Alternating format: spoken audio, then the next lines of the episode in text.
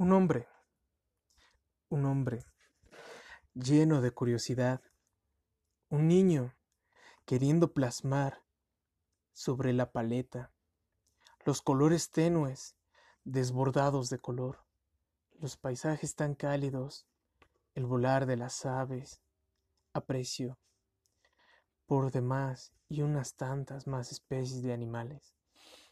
El dulce canto del alba, niño tímido y hosco, incluso cuando llega a ser adulto, pero con una voluntad y una firmeza de hierro. Un apasionado artista, mostrando la complejidad interna.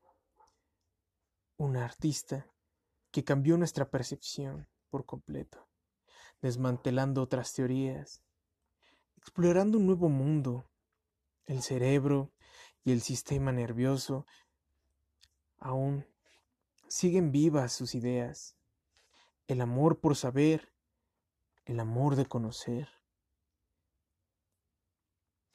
aquella curiosidad terminó siendo arte. Arte.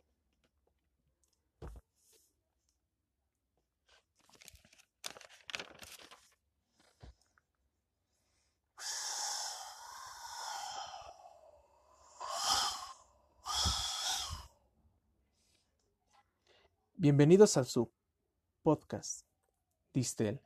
Mi nombre es Alejandro Lascano y así comenzamos este día. El día de hoy hablaremos de Santiago Ramón y Cajal. Se podría decir que es el científico más grande de España. Primer premio Nobel español. Sin dudas, él ha modulado nuestra percepción de la vida. Cajal, ser curioso y apasionado. ¿Quién llegaría a entender a ese hombre? ¿No? Un apasionado por la ciencia y cómo modificaría nuestro mundo. Sin dudas, gran parte de su forjación se la dio su padre. Su padre domó al niño rebelde y este mismo declinaba por la vida vulgar. Cajal desde niño le apasionaba la pintura, el dibujo, la ilustración, le encantaban los animales, pero su padre no, no estaba tan contento por el dibujo. Cajal se escondía a dibujar.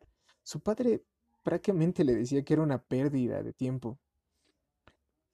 De adulto decide ingresar en la Universidad de Zaragoza, donde laboraba su padre, y además de ser profesor de disección. La relación entre ellos cambia de manera gradual.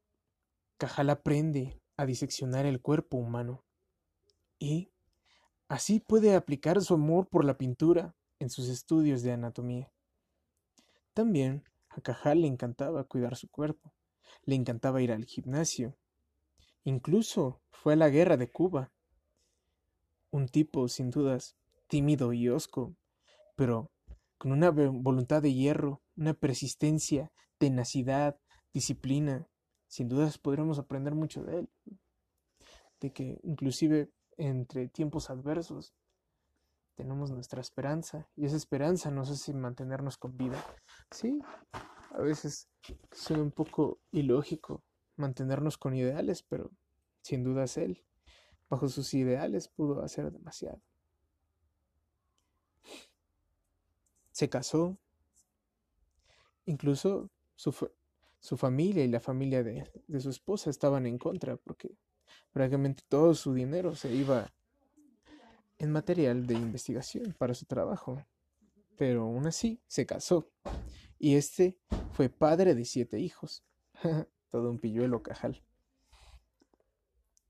Él experimentó incluso con la hipnosis y la histeria, pero prácticamente terminó declinando, y su línea de investigación se fue más orientada al tejido cerebral.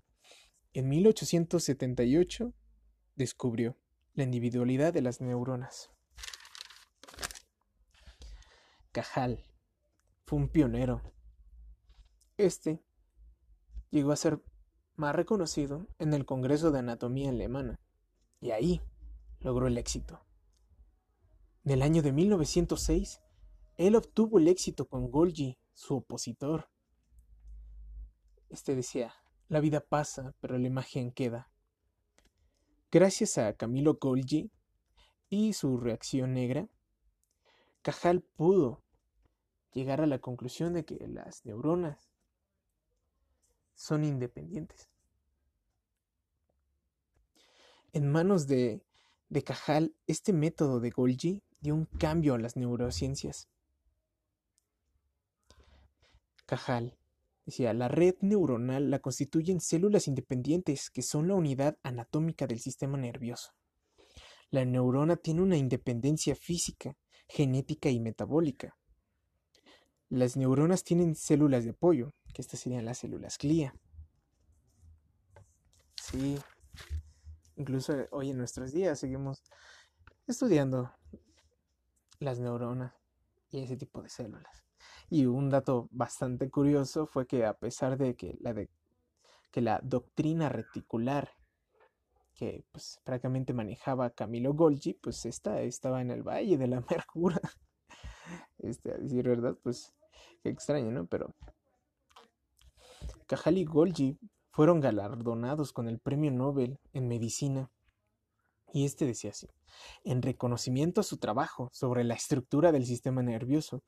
Pero lo más gracioso de todo es que incluso el mismo Camilo Golgi siguió definiendo la doctrina reticular en su Nobel Lecture, pero pues, dices, bueno, ya desmantelaron que tu teoría no es totalmente verídica y que pues prácticamente pues no la puedes seguir sustentando pese a estar horas y horas estudiando y trabajando con ello y que tu investigación no es válida. Pero pues era bien aferrado el hombre. ¿Y qué le vamos a hacer?